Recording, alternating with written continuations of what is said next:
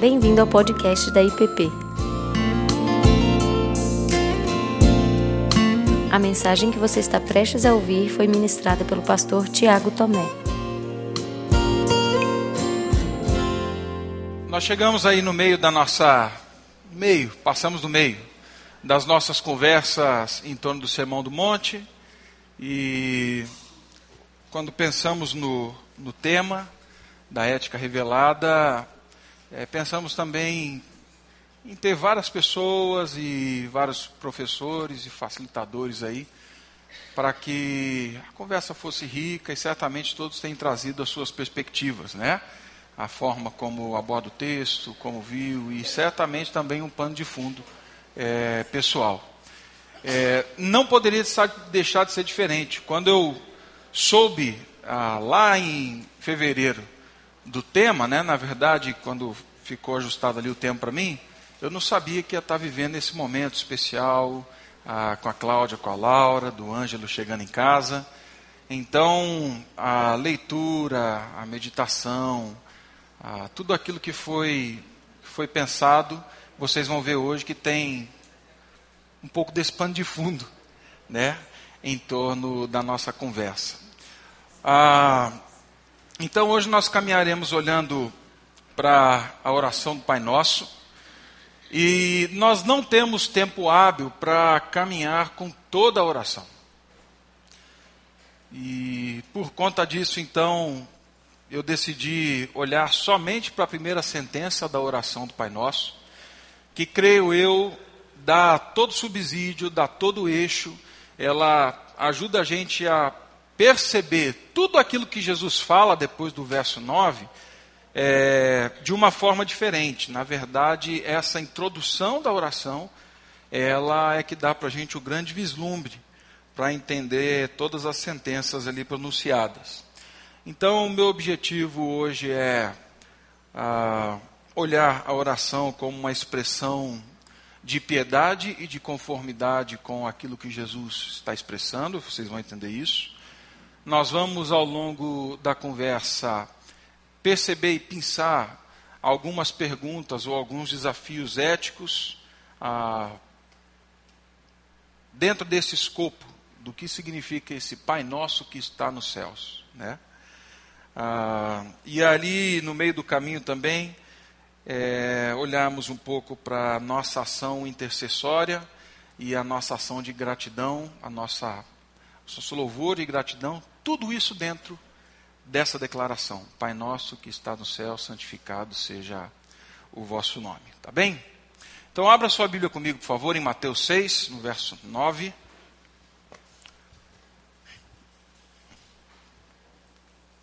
Mateus 6.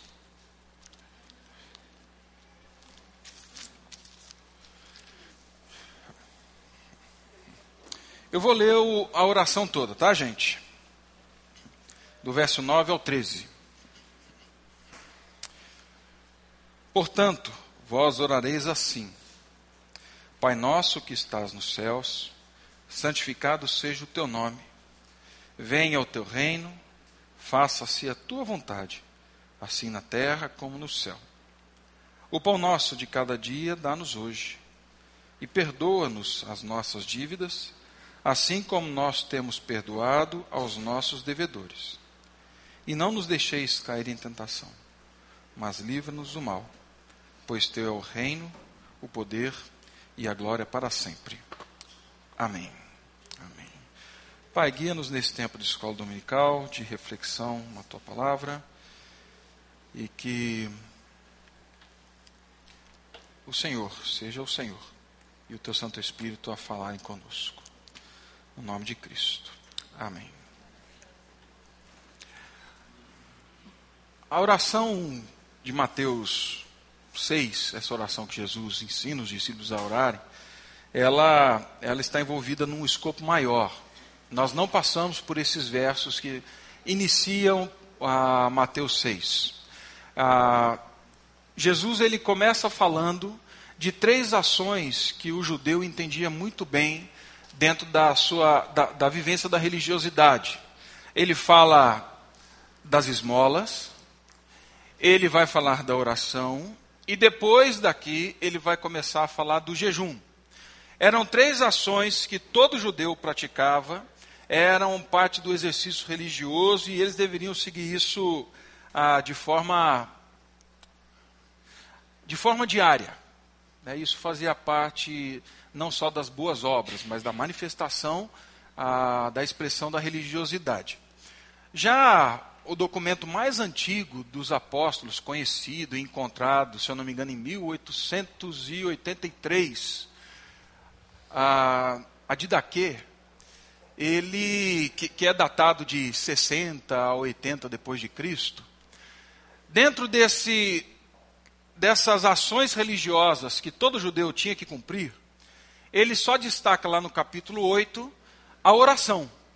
E a oração que ele destaca, e esse, documento é remetido aos apóstolos, é exatamente a oração do Pai Nosso. E a, e a forma como eles deveriam seguir a didaquê era que você ore de manhã, que você ore ao meio-dia e que você ore ao anoitecer.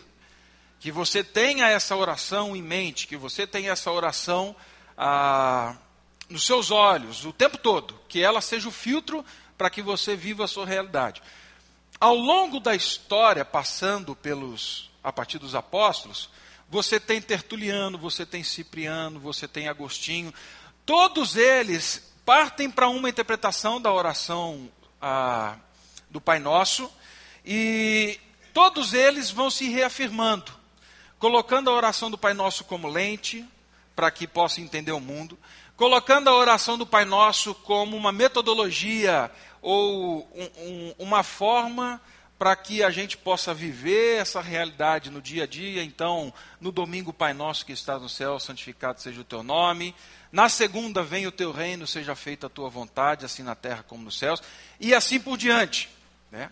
Então, eles vão aplicando isso até chegar ah, na nossa realidade. Hoje são inúmeros os livros, são inúmeros os comentários, e é, é inesgotável a, a aplicação, a aplicabilidade, porque cada grupo vai olhando para essa oração e vai entendendo essa oração a partir da realidade em que vive.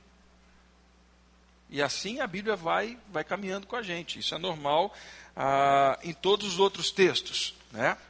Então, essa oração de Jesus, ela notoriamente respeita os padrões das orações na sinagoga. Tá? Jesus, apesar de respeitar o padrão ele propõe uma nova realidade aqui, até então desconhecida por muitos, quando ele fala e chama agora Deus e Yahvé de Pai. Isso era algo ah, meio assustador para muitos e muitos judeus, embora não, não devesse ser, e nós vamos olhar aqui para frente o porquê não deveria ser. Né? Mas o que é fundamental na oração e isso é ponto comum em todos, em todos os historiadores e comentaristas, desde o primeiro século até hoje, é que as palavras de Jesus, elas expressam um programa redentor de Deus da história. A oração do Pai Nosso, ela revela a agenda de Deus. Eles devem orar porque nela estão concentrados de forma muito densa ah, os pensamentos do reino. Na oração nós encontramos a, a vinda do reino e o que esse reino deveria, como esse reino deveria deveria ser vivido, como esse reino deveria ser manifesto, né? E não diferente de Jesus, hoje nós vivemos tempo um tempo confuso, um mundo cheio de injustiça, cheio de fome, cheio de malícia, cheio de maldade. E nessa oração, Jesus está pedindo pão, Jesus está pedindo liberdade, Jesus está pedindo perdão, está falando sobre libertação. E por isso ela continua sendo totalmente aplicável para os nossos dias. E aí então Jesus ele dá essa oração aos seus discípulos como resposta aos sinais do tempo em que ele vive, ao mesmo tempo que ele agora expressa não só a sua percepção da realidade e como ele deveria estava vendo o reino de Deus e o que o reino de Deus viria fazer, Mas agora, na oração, parece que Jesus expressa, ou ele destila a, a percepção da ação de Deus na história. Qual era a resposta de Deus diante de toda a realidade em que eles viviam? Deixa eu tentar dar um passinho a mais aqui. A sua oração e a minha oração, elas sempre são ah, esse destilar, ou vamos usar outra expressão, ela é o sumo daquilo que nós vivemos na nossa experiência diária com Deus. Toda oração, ela expressa não só algo etéreo, ela expressa uma realidade que tem influências e que tem uma percepção do mundo à nossa volta. Que tem uma percepção do mundo interior. Quando Jesus ele fala para os discípulos, assim pois vocês devem orar, Jesus não estava dando só uma agenda. Jesus estava revelando também qual era a percepção dele da história e qual era a percepção dele da ação de Deus sobre essa história. Como a ação de Deus ela entraria, ela entraria nesse mundo. Por isso, a oração sempre vai ser um mistério. Era, ela continua sendo e sempre será porque nós não conseguimos entender muito bem como entramos nessa oração que é o destilar do próprio ser de Cristo, como nós, como seguidores de Cristo imperfeitos e às vezes não sabendo pedir, porque não pedimos bem, entramos nessa história e como Deus, por graça, continua agindo na história, e continua respondendo e continua ah, se fazendo ah, manifesta. Ela sempre vai ser. Sempre vai ser. Ah, pastor, então por isso a gente deve parar de orar? De jeito nenhum. Porque lá em Romanos 8, Paulo está falando assim: vocês vão orar. Mas saibam que o Espírito de Deus intercede junto a Ele mesmo com gemidos inexprimíveis. Gente, para Paulo ter escrito que o Espírito intercede com gemidos inexprimíveis, é, a gente está falando de uma realidade que é bem misteriosa, porém não confusa. É muito clara. E Jesus deixa isso revelado aqui na nossa oração. Bom, quando oramos, ou quando as pessoas oram, ou quando te pedem para orar, ah, depois no jiu-jitsu que descobriram que eu sou pastor, vira e mexe, eu acabo o treino e vem gente falar comigo, né? Aí sendo do meu lado, fala, pastor, é, você pode orar pelo meu negócio? Falei, posso, posso sim. Né? Tempo atrás eu recebi um, um recadinho assim, falando assim, falou, Tiago, você é pastor, né? Falei, eu sou. Então, você faz oração assim para expulsar é, mal olhado, tal, não sei o quê. Daí eu demorei um tempinho para responder, porque eu estava numa conversa. Aí falou assim: se você não faz, você conhece quem faz esse serviço? Né? É. é. Pois é, eu pensei, não, rapaz, vou cobrar agora para esse trem. A minha resposta foi assim: vamos encontrar, vamos fazer o seguinte: a gente faz um treino junto e depois no final do treino a gente senta e conversa. Né? É nem sempre a, a, o pedido de oração ele, ele é realmente sobre aquilo que a pessoa pensa que é. Tem outros fatores por trás e era o que estava acontecendo. Bom, mas quando você ora ou quando as pessoas oram, quando elas te pedem para orar, o caminho é lógico, é, é, simples, né? Do nosso ponto de vista, é óbvio. Ah, nós estamos geralmente em algum tipo de confusão, nós estamos geralmente em algum tipo de situação, nós estamos em algum local de desconforto e aí então a gente pede para Deus e nós colocamos diante de Deus as nossas necessidades urgentes, importantes, e aí clamando assim: Pai, ah, que assim seja, seja feita a tua vontade, mas no final mesmo, né, assim, se o senhor puder, né? Pois é. Quando as pessoas pedem esse tipo de oração, ou quando nós nos vemos nessa situação e vamos orar, nós pressupomos algo, e esse pressuposto é: existe uma realidade para além das circunstâncias, existe uma realidade para além de mim mesmo, que é muito maior do que eu, seja lá que tipo de serviço essa entidade presta, né? É, mas existe uma realidade muito maior que eu que pode, pode, pode me auxiliar. E está certo. Você deve orar. A Bíblia fala que nós devemos interceder pelos irmãos, que nós nos unimos com eles no sofrimento, que nós carregamos as cargas uns dos outros quando nós oramos, que nós devemos sim orar pelos enfermos. Gente, isso tudo está correto. Não tem problema nenhum. Toda oração pressupõe uma realidade transcendente muito maior do que eu, do que você. Tá? E até mesmo do que o negócio das pessoas que não está indo bem. Porém, porém, é, Deus não é um, o faxineiro celestial, né? Deus não é o, o serviços gerais. Descer na rua da igreja que você tem um tira-grilo. Você encosta o seu carro ali e ele vai tirar todo o chiadinho que tem no seu carro. Deus não é o tira-grilo da nossa vida. Que sai apertando os, os parafusinhos e tal para ficar tudo certo. Não. Quando Jesus fala assim, quando vocês orarem, vocês vão começar com uma palavra muito especial. E qual é? Pai. Pai. Essa palavra pai me tira da paranoia de achar muita coisa e me traz para uma realidade de fé. Ela me tira de uma realidade circunstancial e me coloca numa realidade relacional. Essa palavra praia, ela muda a minha prioridade, não necessariamente mudando o conteúdo daquilo que está me afligindo, mas ela muda a minha realidade, ela muda a minha percepção. A palavra pai me tira de uma realidade de balcão, onde eu chego ali e falo, Senhor, eu acordei hoje, o bico de papagaio está matando, tá? é, eu estou com uma dor de cabeça, enxaqueca tal, então assim, eu preciso disso daqui. Ela me tira dessa realidade, me coloca para fora dessa realidade do balcão e me posiciona numa, num, num relacionamento de caminho. É muito mais do que balcão. É caminhada, é, é, é, é relacionamento.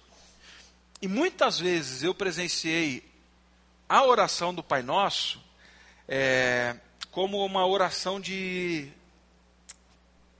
Não sei se é essa palavra, mas expurgo, de, de expulsar algo. Sabe, a coisa está ruim, eu preciso esquecer aquilo, daí eu dou a mão para alguém, Pai nosso que está no céu santificado, seja teu nome, venha teu reino, seja feito. Né? Igual jogador de futebol. Né? É... Como se ela fosse um instrumento de me tirar dessa realidade e me transportar para uma outra realidade. A verdade não é essa a oração do Pai Nosso, ela não nega a dor, ela não nega o sofrimento, ela não nega a escuridão da nossa alma, quando ele fala assim: perdoa os nossos pecados ou perdoa as nossas ofensas, assim como nós perdoamos as dos outros, ou seja, tem ofensa em mim. Ela não nega nenhuma das realidades, pelo contrário, diante de todas elas, elas me colocam dentro da grandeza de Deus, dentro da majestade de Deus. E aí então, com essa palavra nos lábios, Pai, é que a gente agora vislumbra a, o que essa primeira sentença que está na sua Bíblia, que a gente vai caminhar nela agora, ela diz ah, para mim e para você. Mas antes eu quero passar um vídeo, rapidinho. Esse vídeo foi, assim, ele foi o vídeo mais assistido nas últimas semanas na, nos comentários da IPP. E aqui já fica parte do pano de fundo daquilo que eu falei com relação à chegada do Ângelo dentro da nossa casa, tá bem? Deixa eu aumentar aqui. Pronto, vamos lá. Ei, Chapa. Mamãe. Hã? Mamãe. Mamãe. Quem é esse aqui? Papai. É? Papai. Oi. É, ali? É aí? E a mamãe? Cadê? E cadê a outra? E essa aqui é quem? Papai. Hã? Ai, já. A barba e o sorriso. Hum, Ai, hum, o dente. Isso. Hum. não. Quem tá aí? Papai. E a outra? Quem é?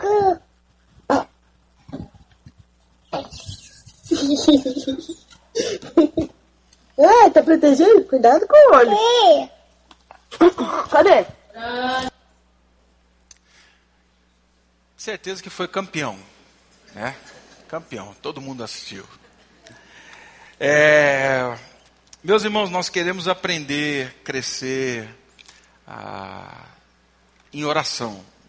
Nós buscamos o melhor e isso não porque nós queremos de forma egoísta, né? Assim espero, maximizar o nosso potencial, o nosso eu, tal, né? A pensar dessa maneira, da proximidade com o Pai, porque eu quero ser o grande, é, isso é ceder facilmente ao espírito da nossa geração, do nosso mundo. Eu creio que quando Jesus fala assim, assim vocês devem orar, Pai, ele não estava falando desse, desse alimentar de um ego que vai crescendo, vai inflando, vai inflando, e que uma hora estoura. Pelo contrário, é, no fundo do coração, o que eu creio que nós queremos é realmente encontrar alguém em que nós podemos chamar de pai, e encontrar nesse pai referência, afeto, aconchego, proteção, cuidado.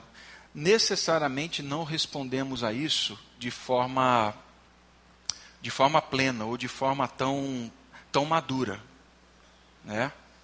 Ah, mas o fato é isso. O que nós buscamos realmente é conhecer, é alguém para amar, é realmente encontrar o amor verdadeiro que é o Pai. Porém, duas coisas acontecem no vídeo do Ângelo. O primeiro deles é afeto. O Ângelo fala papai e mamãe por, por causa do afeto. Alguns irmãos aqui conhecem essa realidade da qual o Ângelo está vindo. É, então alguém chega, conversa, abraça, conhece. Eu não falei que eu era pai, não, a Laura não falou, ou nem a Cláudia. Foi dada a foto, a criançada lá começou, papai, mamãe tal. Aí falou assim, agora, bom, cai papai e mamãe.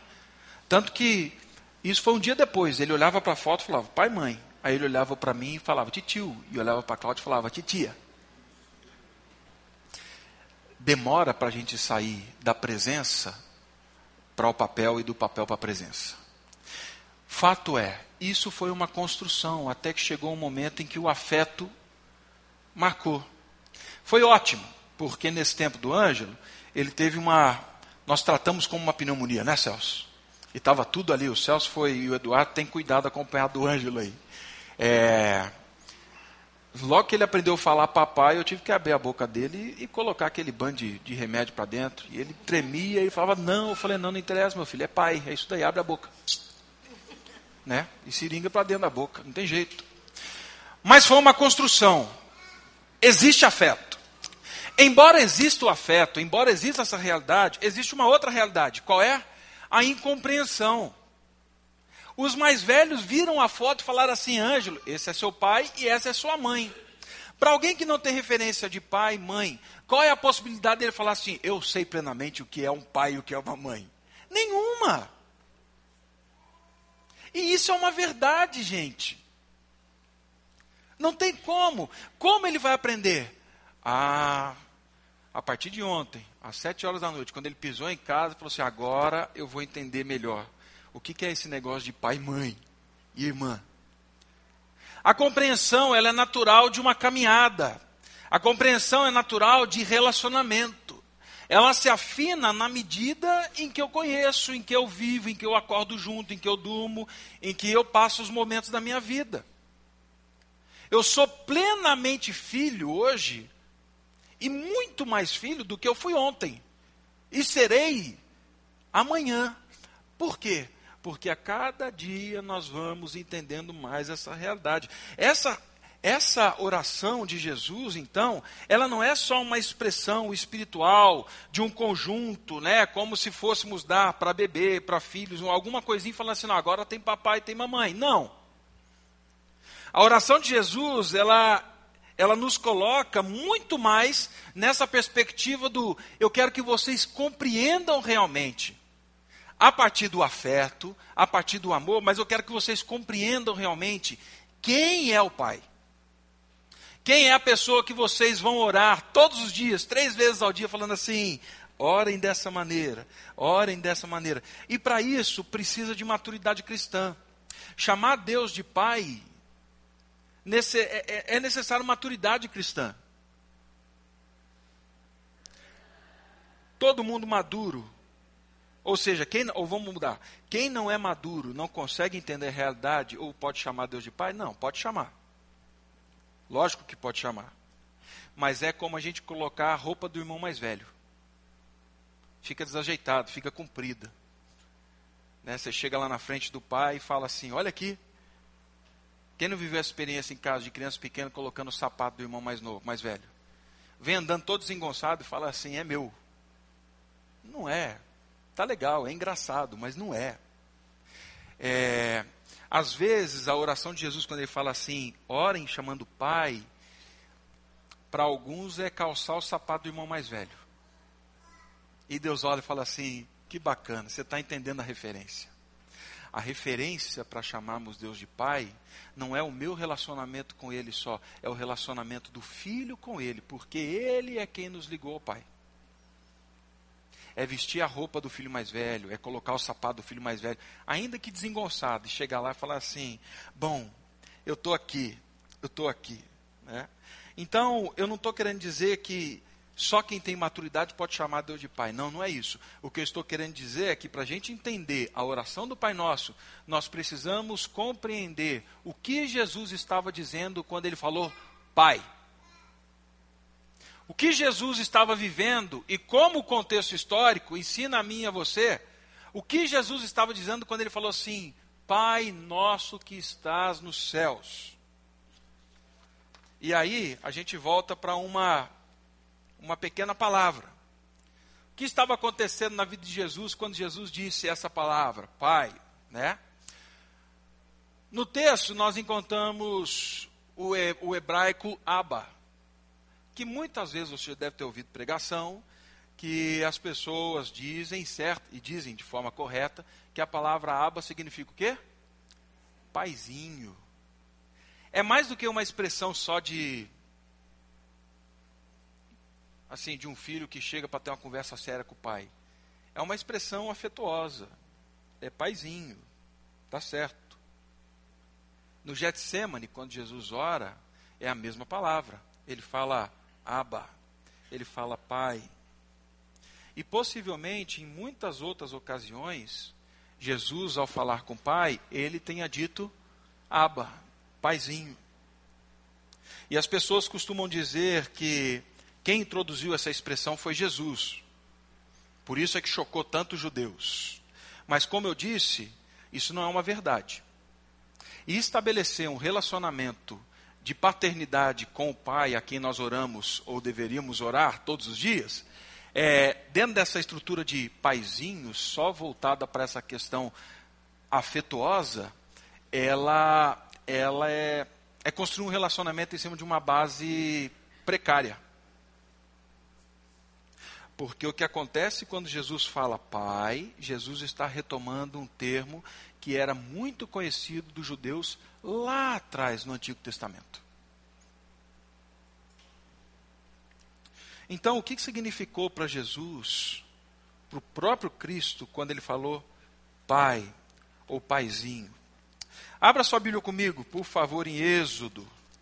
Vamos caminhar em alguns textos aqui rapidinho. Êxodo 4.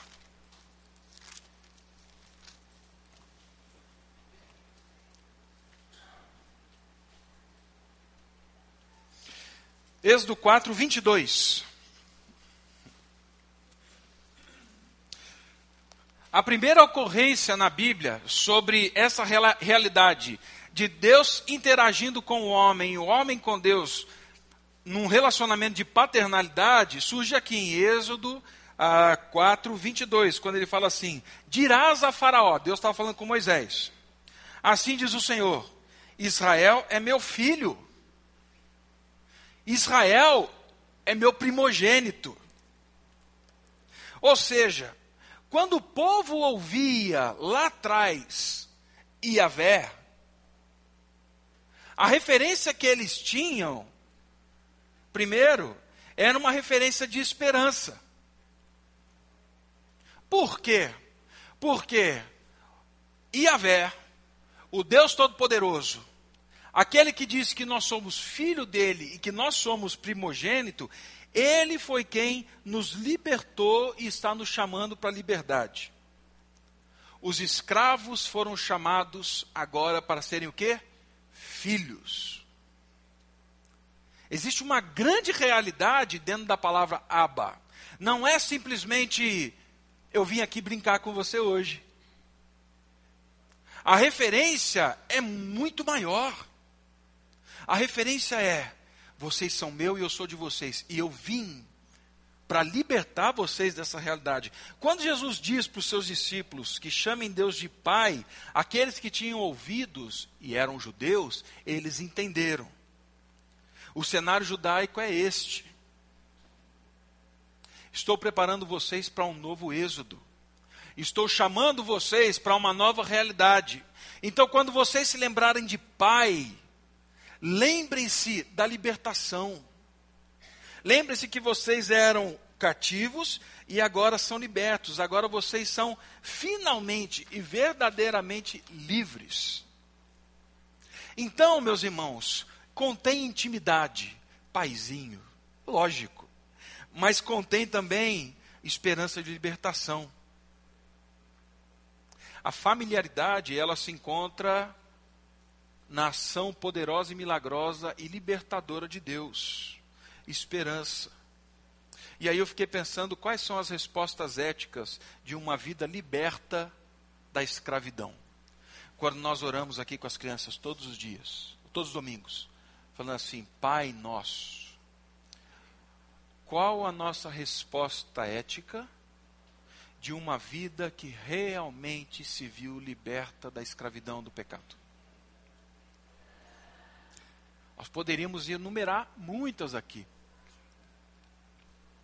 Fato é, toda vez que eu falo Pai, eu estou me colocando de frente de um espelho falando assim: e agora? Qual é a sua resposta diante da vida? Porque agora você é alguém livre.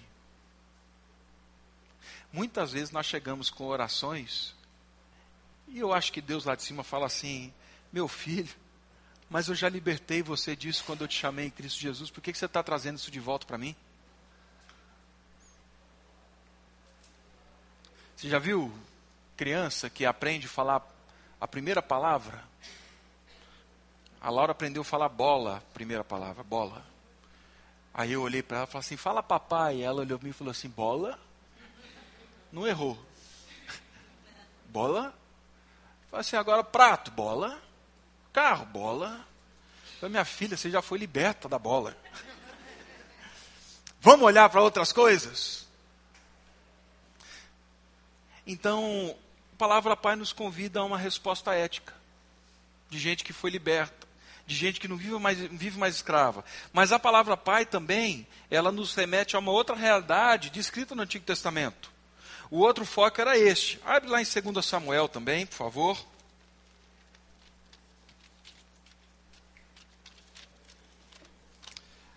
Segundo Samuel, capítulo 7.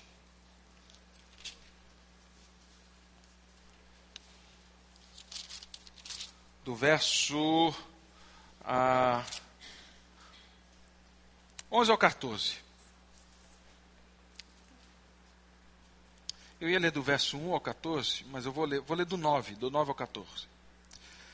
E fui contigo, por onde quer que andes, eliminando os teus inimigos diante de ti, e fiz grande o teu nome, como só os grandes têm na terra.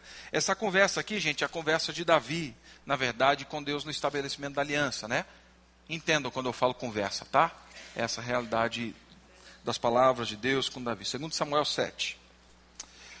Preparei lugar para o meu povo, para Israel, e o plantarei, para que habite no seu lugar e não mais seja perturbado. E jamais os filhos da perversidade o aflijam como dantes. Desde o dia em que mandei ah, houvesse juízes sobre o meu povo de Israel. Dar-te-ei, porém, descanso de todos os teus inimigos. Também o Senhor te faz saber que Ele, o Senhor, te fará casa. Quando teus dias, Davi, se cumprirem e descansares com teus pais, então farei levantar depois de ti um descendente, que procederá de ti, e estabelecerei o seu reino. Este edificará uma casa ao meu nome, e eu estabelecerei para todo sempre o trono ah, do seu reino.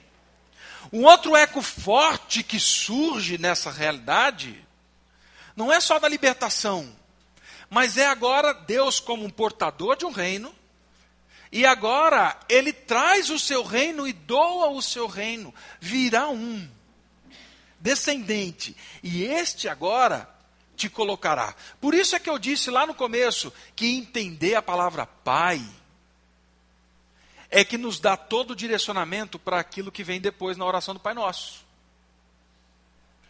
Deus é portador e Ele é o doador agora deste, deste reino para os seus. Lá em Isaías 52, do verso 1 a 3, Deus fala assim: Se alguém tem sede, venha e beba. Aí no verso 3: E eu farei com eles um pacto eterno, meu amor firme e seguro, eu darei para estes o meu reino. Então, essas realidades, elas formam o cenário da palavra pai para Jesus. Quando os judeus ouvem paizinho, eles estão lembrando de Deus que falou assim: Eu sou pai e eu os libertei. Eu sou pai e eu sou o Senhor que tem o reino e darei o meu reino a vocês. E aí, de novo, a pergunta para mim é: Quais são as implicações éticas dessa realidade? Agora, para um cenário maior, talvez. Alguns judeus haviam se agarrado em que o reino viria por um Messias que faria o que eles não viram ele fazer, e que o exílio seria Jesus acabar com Roma, mas não foi isso. Foi o contrário. Jesus mostrou para eles que a esperança nacionalista deles era uma esperança frustrada. E aí eles mostra, ele mostra agora uma outra realidade. Ele fala de um reino que habita em nós e de um reino que agora, que habitando em nós, ele é presente no mundo. Então, as coisas que nós julgamos estarem seguras, elas se transformam em pó quando nós falamos pai. Esse cenário político instável que nós vivemos no país, ele se torna totalmente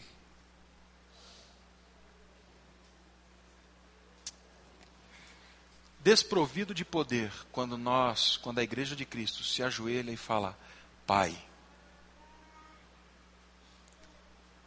as dores e os cansaços que nós vivemos e nós vemos as pessoas vivendo, elas ganham uma outra dimensão na medida em que eu falo assim, Pai. Veja bem, o povo judeu passou por quem?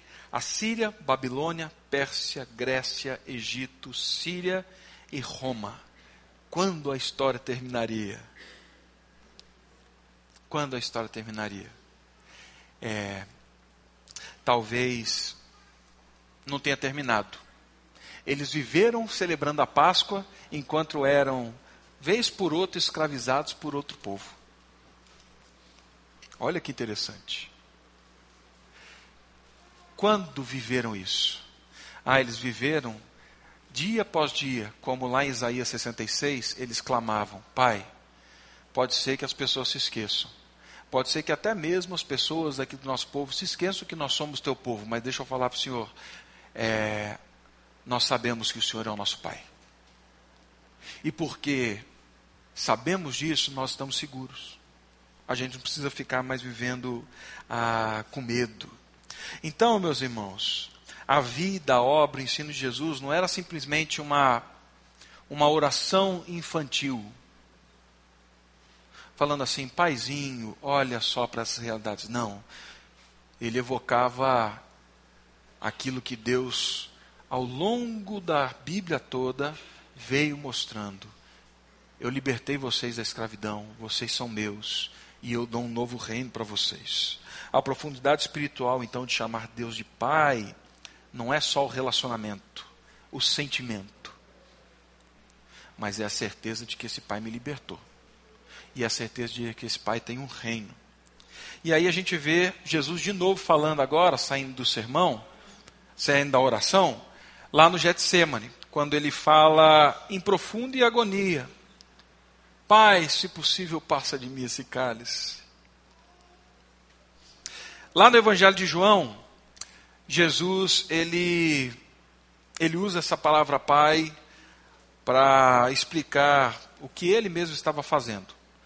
Tanto que em alguns momentos pessoas falavam: "De onde vem isso tudo?" Ele fala assim: "Não, eu não faço nada por mim mesmo, mas eu faço por meio do Pai que me enviou." Nada do que eu faço, eu faço por força própria. Eu faço por meio do Pai que age ah, por meio de mim. E mais do que isso, num contexto judaico, um filho aprende a profissão do pai e um filho vai fazer exatamente aquilo que o pai faz. Quando Jesus fala pai, ele dá de si para nós, ele está mostrando o que o pai fez e o que ele vinha vindo fazer. Ele viu o pai fazendo isso, ele observou o ofício do pai. E aí, lá no Getsemane, quando ele se depara com essa situação complicadíssima, de muita dor, quando tudo fica escuro, qual é o caminho? Pai. Ele não fala grandioso e poderoso Deus, ele fala Pai. Eu lembro que o Rubem, alguns anos atrás, pregou sobre essa realidade aqui na igreja. Quando Deus fala, quando tudo obscurece no Getsemane, Jesus começa a oração dele falando assim: Deus de Abraão, Deus de Isaac, Deus de Jacó, né? ele fala o quê? Pai. Ele começa de novo com essa, com essa palavra. Né? E aí ele fala: esse é o caminho certo? Tem como passar sem beber? E aí vem Hebreus e diz para mim e para você que ele falou assim: seja feita a tua vontade. Hebreus vai dizer para mim e para você que ele aprendeu a obediência pelo que ele sofreu. Qual era o projeto do pai junto com o filho? Segundo aos Coríntios 5. E Deus estava em Cristo fazendo o quê? Reconciliando consigo todas as coisas. Eles se unem nesse projeto. Mas não é porque era um projeto do pai que ele vê, não, ele viu o pai fazendo isso. Ele viu quando o pai, em sonho, e creio eu assim, tá, irmãos? Não está na Bíblia, tá? Mas porque são três no só, então eu acredito exatamente nisso. Ele viu quando, em sonho, ele aparece para Abraão e fala assim: racha o animal no meio. Nós vamos fazer uma aliança aqui. E diante daquele animal, só Deus passa. Quando Abraão vem, ele fala: não, não, não, não, não, não. Só eu passo, porque você não tem condição de passar por esse animal. Porque se quebrar aliança, vai ter que acontecer isso daqui. E olha que declaração linda. O pai fala assim: Eu pago o preço. Só eu passo no meio dos animais. Ah, o filho vê e o filho entra na história e fala assim: Pai, se possível, passa. Mas eu vi o que o senhor fez. E é por isso que eu vou para a cruz. Seja feita a tua vontade. E aí, meus irmãos, que coisa ousada, né? Ouvir nessa passagem que Jesus aprendeu pelo sofrimento todas as coisas. E que coisa ousada é nós nos desapegarmos de uma geração sentimentalizada e não sem sentimentos, para entrar diante de Deus e falar assim: Pai, porque eu sei que Ele me libertou, eu sei que tem um reino e eu sei que Ele me chamou agora para viver numa realidade como Ele viveu. Então, para mim, é ousadia, é uma ousadia grande. E continuando no Evangelho de João, lá no capítulo 20, no verso. Capítulo 18, na verdade, começa com isso. Capítulo 18, Jesus fala assim: Pai, assim como o Senhor me enviou ao mundo, eu os envio. Mas ele está falando com o Pai. Aí no capítulo 20, verso 21, ele fala assim: Assim como o Pai me enviou, eu envio vocês ao mundo. Agora, agora vocês é que vão. Nós vivemos entre o advento da vinda de Cristo e o próximo advento, a volta de Cristo. A gente só celebra advento no Natal, né? Mas não, nós estamos vivendo num grande advento. Ele está vindo. Ele vai voltar. Ele está voltando. E nesse tempo, o que acontece? Quando nós oramos, Pai, nós também entramos na história como Cristo entra.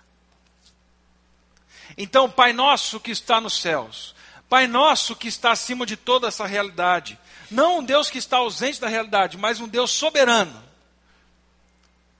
Nós estamos aqui como representantes do Senhor. Então, meu irmão, muito cuidado quando você for orar ao Pai Nosso, querendo se livrar de alguma situação complicada, porque pode ser que você entre nela. Já viu aquele negócio assim, pastor, mas eu estou orando, orando, orando, e quanto mais eu oro, mais assombração aparece. Eu falei, é assim, irmão.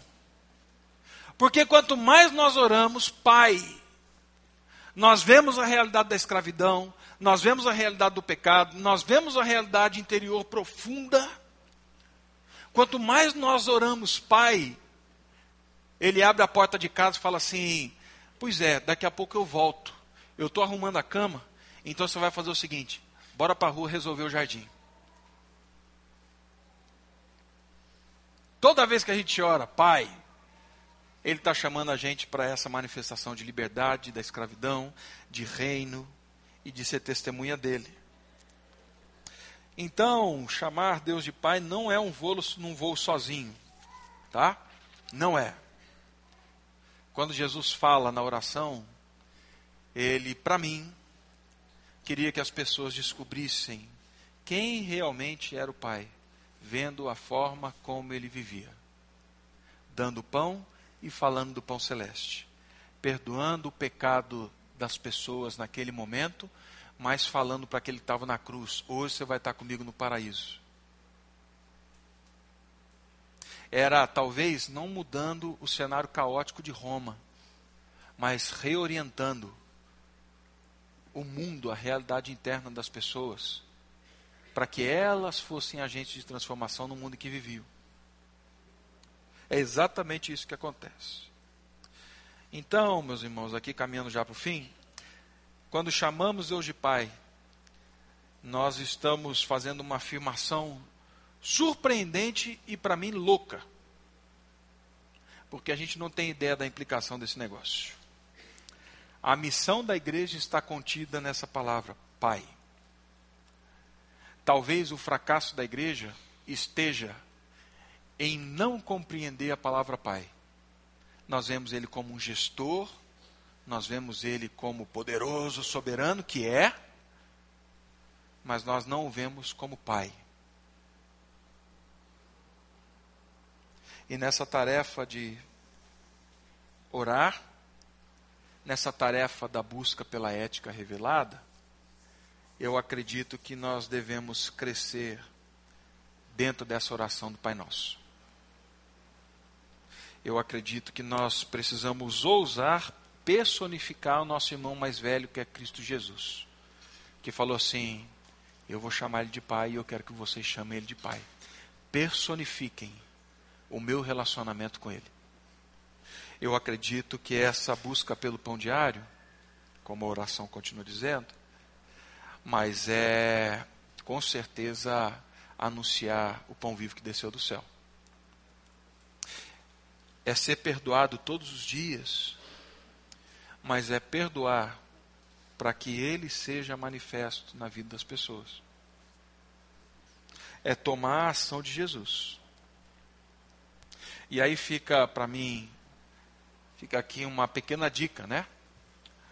Ah, sobre essa oração, talvez para essa semana, talvez para o mês, talvez para o ano, enfim. Ah, mas tome essa oração não como uma reza que nós fazemos aqui no domingo de manhã. É intencional. Nós fazíamos ela depois da saída das crianças, certo? Aí o Eduardo um dia chegou em mim e falou assim: a gente precisa orar antes das crianças saírem. Porque elas precisam ter isso na mente. A gente vai orar. Né? Até porque cabelo e bigode branco, você abaixa a cabeça, respeita e fala assim, Senhor. Para as nossas crianças aprenderem essa realidade. Pai, o que significa isso? O que, que Jesus tinha em mente? Afeto. Mas era um afeto acompanhado de uma ação de libertação. Era um afeto acompanhado de uma promessa e da presença de um reino.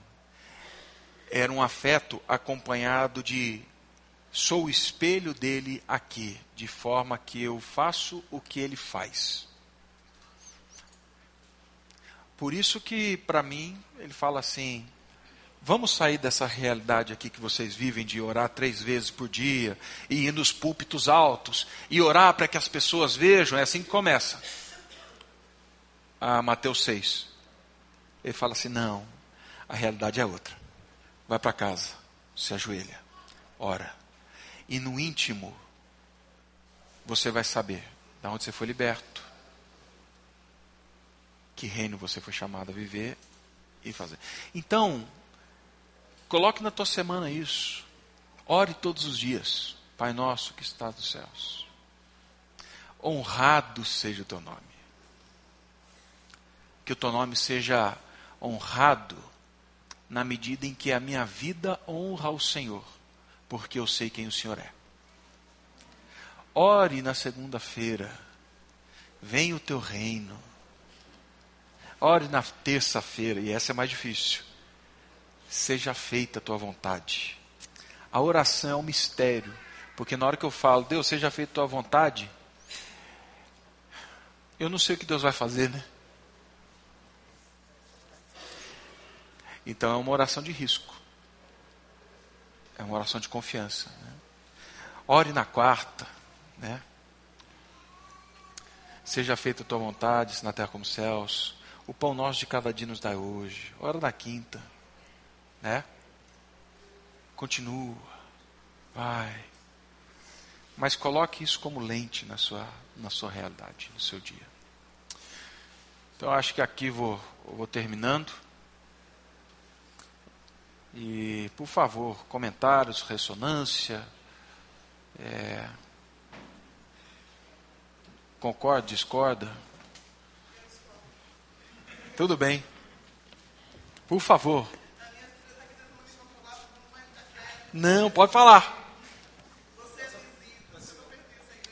Ah, fala no, fala no microfone, por favor. A minha filha está aqui tentando me controlar, dizendo para eu ficar quieta, você não pertence à igreja ainda, você não é visitante, e eu peço perdão aos irmãos por isso. Por viu? favor, não vá, fique à vontade.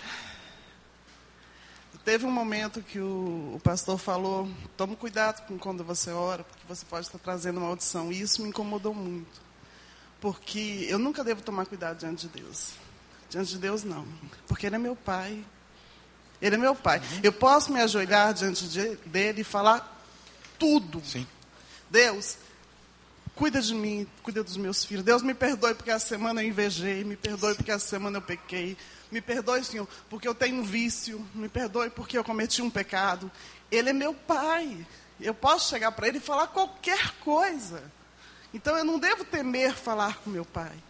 Ao contrário, para mim, quando Jesus nos ensina, e a, a, própria vinda de Jesus trouxe isso, trouxe essa paternidade, porque Deus passou é, a ser nosso Pai, não somente nosso Senhor, mas nosso Pai, Ele nos deu essa liberdade. E se você tem um erro, se você tem um pecado, se você tem um vício, e você teme falar com Deus, você se perde para o mundo. Uhum. E a gente não pode deixar que aqueles que creem em Cristo se percam para o mundo. Então, essa liberdade, você estar na presença de Deus, seja qual for a circunstância, e falar: Pai, estou passando por isso, não importa o que o mundo julgue, não importa o que as leis dizem, uhum. eu estou passando por isso, preciso que o Senhor me ajude, me dê força, me ajude a sair dessa situação. Entendeu? Me ajude Sim. a aprender, sabe? Me perdoe, me renove, me perdoe, me cure, me perdoe, me liberte. Então, quando eu chego para Deus, e eu chego para Deus falando, Pai, é porque eu posso me abrir completamente com Deixa Ele. Deixa eu tentar. Então, só concluindo, desculpa, porque eu sou professora também, é complicado. é... Quando eu chego para Deus e, e, quando Jesus vem e traz essa paternidade, logo no, ensino, no início da, da oração, para mim ele está trazendo justamente isso, sabe? É o momento em que não há nada mais escondido e não precisa ser mais escondido. É o momento em que eu não preciso ficar escondendo, fingindo que eu sou perfeita quando eu não sou perfeita. É o momento em que os meus pecados podem ser expostos para que eu seja liberta, curada entendeu? E não peque mais. Então, eu preciso dessa, dessa proximidade e eu acredito que quando Jesus nos ensinou a ver a Deus como nosso verdadeiro Pai, como Ele sempre foi, mas agora mais com essa autoridade que a crucificação de Cristo nos trouxe, né, essa liberdade que Ele nos trouxe, eu posso chegar para Ele e falar qualquer coisa. É isso. Então tá bem, eu, eu, eu revistei aqui a mente, eu sei exatamente o momento que você falou, eu não usei a palavra maldição, eu falei de um cuidado é, com as nossas ações diante dessa desse inflar. Deixa eu tentar explicar. Primeiro, até, é até bom porque na, na convivência da igreja as pessoas vão sabendo. Assim, no, a nossa igreja é uma igreja que caminha incentivando a confissão e seja ela qual for. E não existe pecado que não seja perdoado. E pelo, assim, até reafirmando o que você disse, é, os salmos eles são repletos disso. Pai, eu pequei, eu olhei, eu consumi, eu matei. Então, assim, vamos, vamos lá. Eu, o, em nenhum momento o que eu quis, eu quis dizer isso. Deixa eu tentar exemplificar de uma outra forma, para talvez ficar mais claro, até porque se você teve essa dúvida, outros podem também até pensar que eu falei isso. Ah,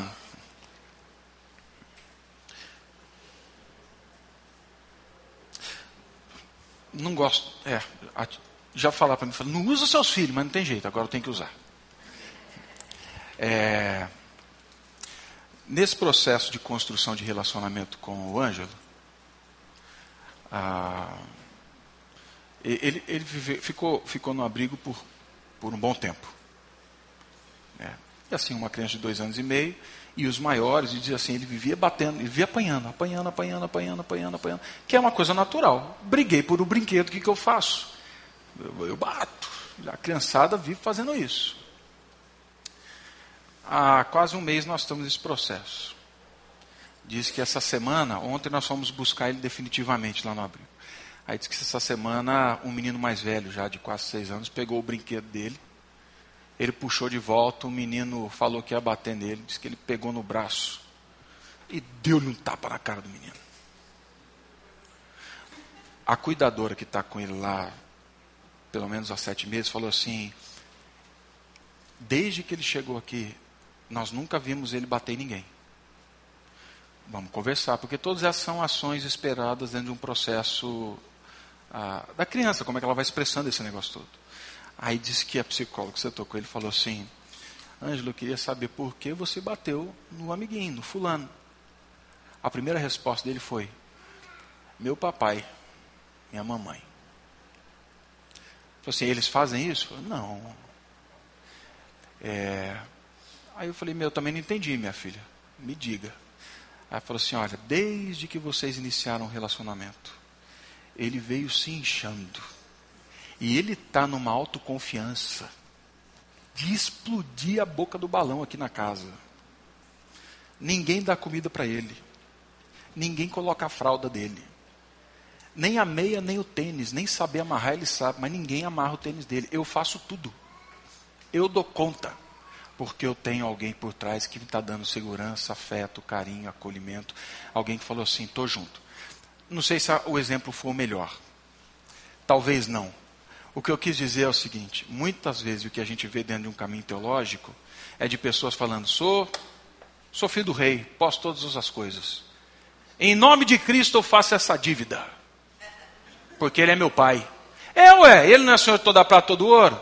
Ele não é o rei? Eu não oro todo dia aqui na igreja falando assim que os poderes de Brasília não são nada perto do poder dele? Eu faço. Eu aconteço.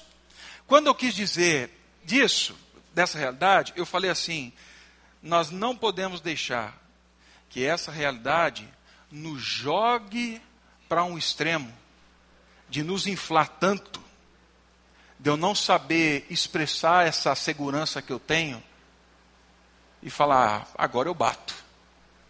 Ou agora eu faço o que eu quero. Ou eu não preciso ser cuidado. Talvez não tenha sido o melhor exemplo. Mas quando eu disse isso, o que estava mais ou menos dentro da cabeça era isso. Mas de forma alguma, e obrigado porque você falou, era passar essa ideia de que diante do Pai nós temos que esconder. Até porque não, não dá, né? Não dá. É, não tem jeito.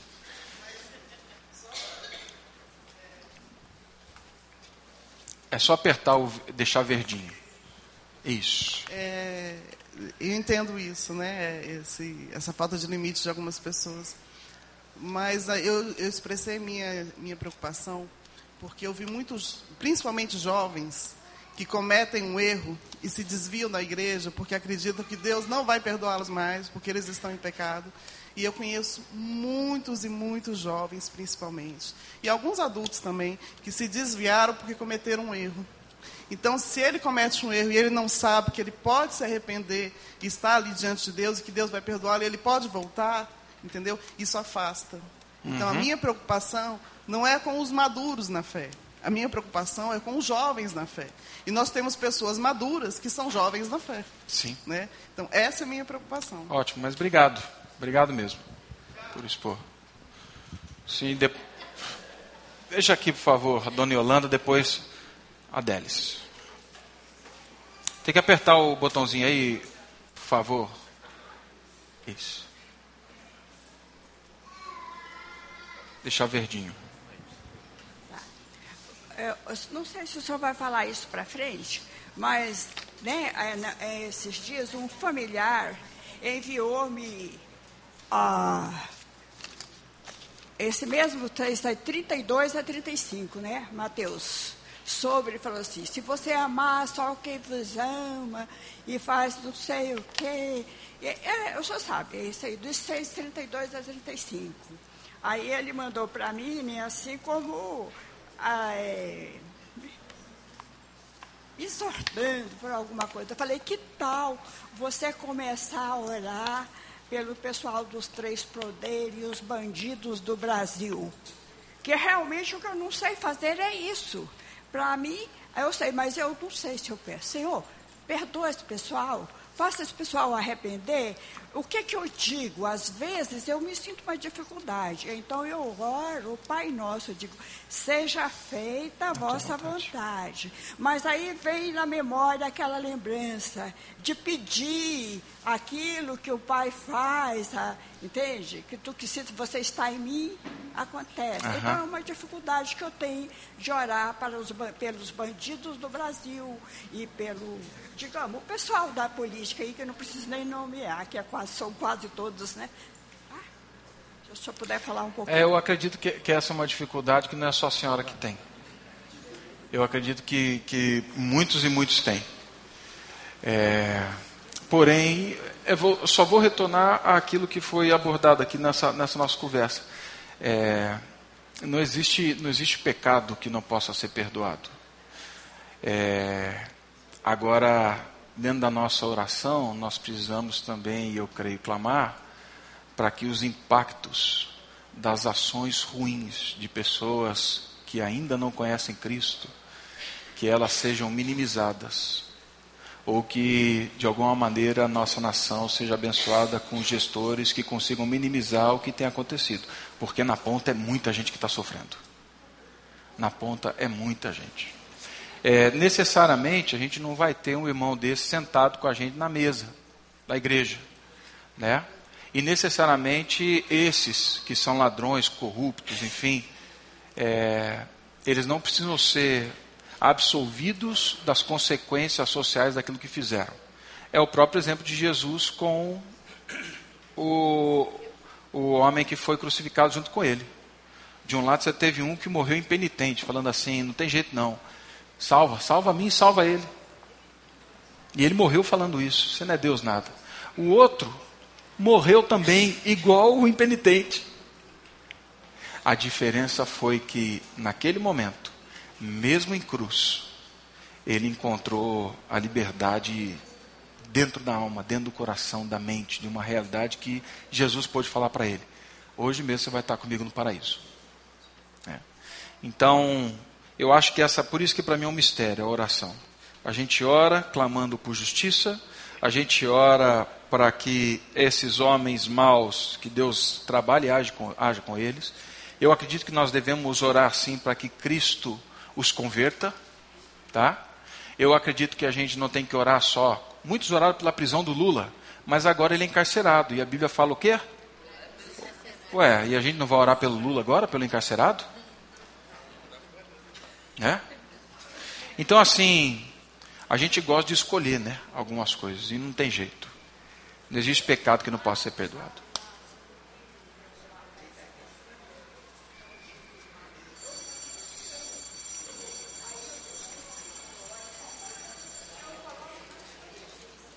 Mas é. Mas é. Delis, por favor. É rapidão. É só porque eu queria voltar na, no tema que ela tinha levantado Sim. sobre a maldição. É, de verdade, ele não falou maldição e usou até uma expressão popular: quanto mais a gente reza, mais assombração aparece. Você nem falou reza, falou ora. Você está crente mesmo, né? Mudou até ditado popular. A Bíblia, quando fala que as orações chegam para Deus como incenso, e de lá ele vai enchendo, enchendo, enchendo, e de repente ele derrama. É uma imagem cósmica que às vezes é de difícil alcance, mas a gente podia exercitar essa, essa imaginação desse invisível movimento é, cósmico. Ele derrama sobre a terra de volta essas orações, trovões, relâmpagos e tudo que você pode imaginar tempestade, tormenta coisas que a gente tem medo. Uhum. Não é bem assim, mar de rosas. Você está comprando uma briga enquanto ora, uma briga cósmica contra principados e potestades, porque essa é a nossa guerra invisível.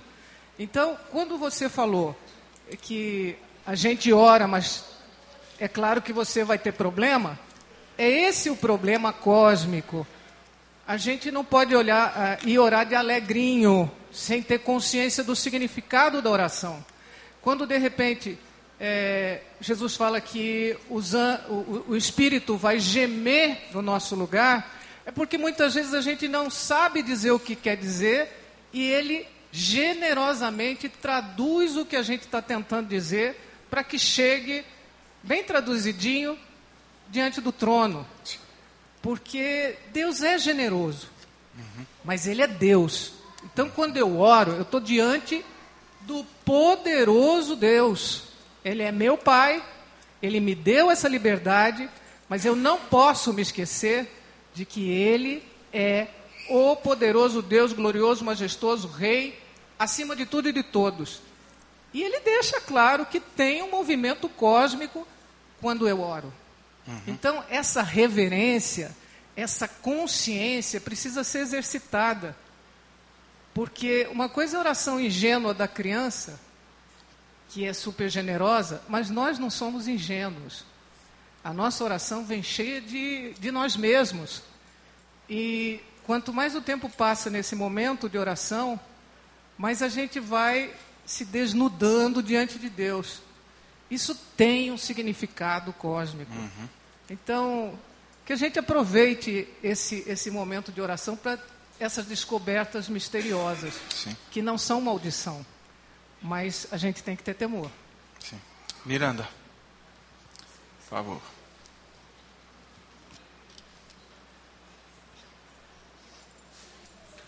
Uma vez eu fiquei assustado com essa oração quando eu percebi que ela dizia, fazia eu dizer, perdoa as nossas dívidas como nós perdoamos os nossos devedores. Eu digo, estou frito.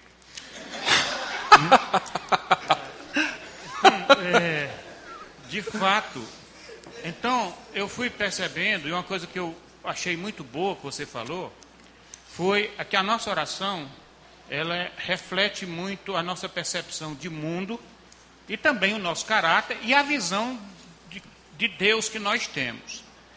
Se nós olharmos antes da oração, que Jesus ensinou, ele ensina como nós devemos viver.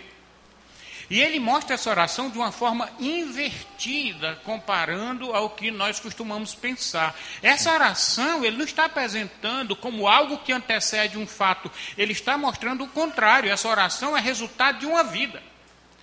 Ou seja, viva de tal forma que a oração sua seja essa. Uhum. Então, é uma inversão.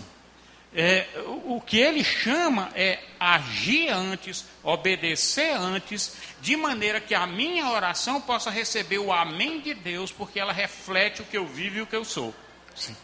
Então é isso que a gente tem que prestar atenção. Ela reflete quem nós devemos ser e não o que vai acontecer depois dela. Bom, mais alguém, irmãos? Sim, vamos lá.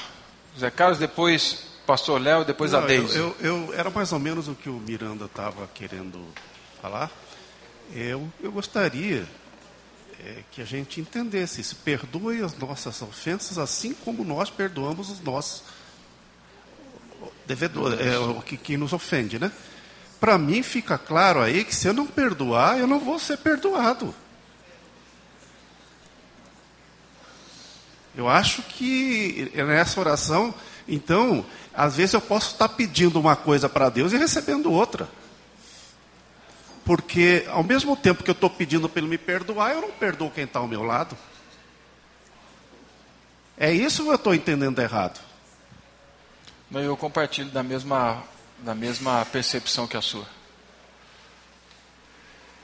Um coração que conhece o amor de Deus, ele, ele é incomodado pelo perdão e a perdoar.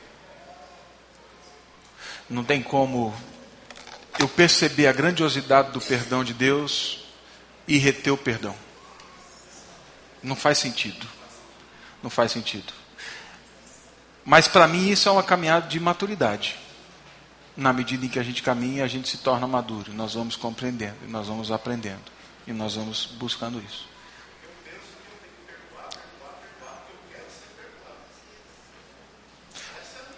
Ou porque eu fui perdoado. Né? Pastor Léo.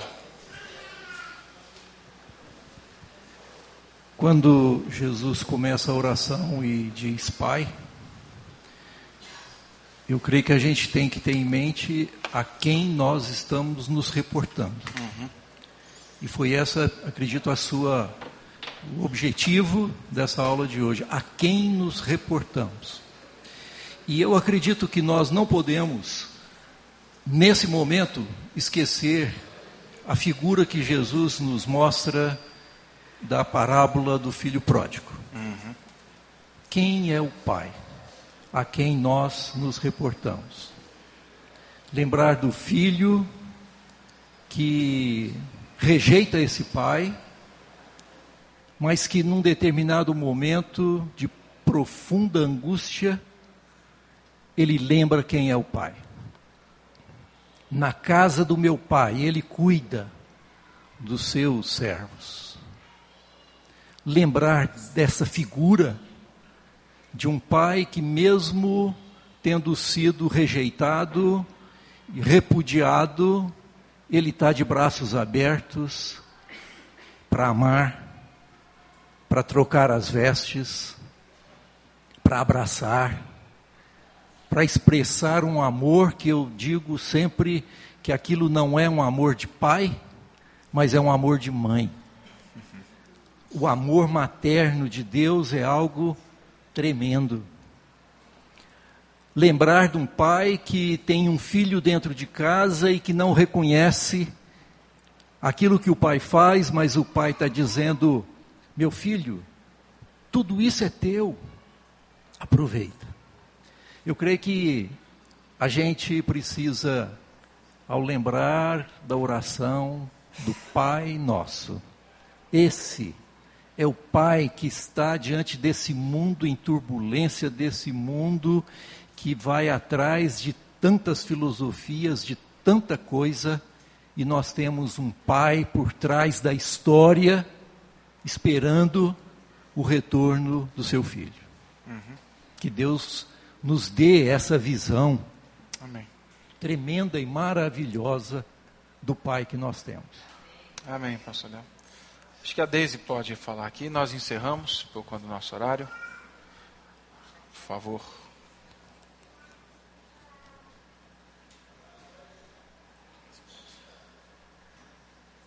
Gostei muito quando você usou, é, fez esse exercício de imaginação espiritual, né? De lembrar do sacrifício de Abraão partido e que Deus falou que ele não podia passar pelo meio, que só o Senhor podia por causa do peso da aliança. E você falando isso como se fosse um sonho de Jesus. E me veio na mente quando Jesus expira que o véu do templo é rasgado de cima embaixo, abrindo caminho para Deus através de Cristo. Quer dizer, a gente também não podia passar ali, nunca. Só por Cristo a gente podia passar. Uhum. Era ele passando com a gente. Lembrei do Ian, domingo passado à noite, no slide do vale. Ainda Sim. que eu ande pelo vale da sombra da morte, não temerei mal nenhum, porque tu estás comigo. Então, essa passagem que ele faz, e ainda carregando a gente, né? Sim. tá bom, gente. É, vamos orar. Encerrando nossa conversa. Pai, muito obrigado pela tua palavra. E que a nossa oração, toda ela, e que a, as ações, as atitudes que precedem a nossa oração, a forma como vivemos, que tudo isso seja moldado pela compreensão real de quem o Senhor é. E a tua palavra fala que teu filho Jesus é a expressão exata do seu ser. Então que possamos olhar para Cristo e perceber nele o caráter do Senhor, o amor, o cuidado, mas também tão grande libertação que o Senhor nos deu, o chamado para uma nova vida, para a reconciliação com o Senhor, com a realidade em que vivemos. E que ao orarmos, sejamos não só acolhidos, mas desafiados a entrar nessa história, entrar nesse mundo, como o Senhor já tem estado e tem agido ao longo de todos esses anos. No nome de Cristo é que oramos a Ti. Amém. Você acabou de ouvir o podcast da IPP. Para saber mais, acesse nossa página em www.ippdf.com.br.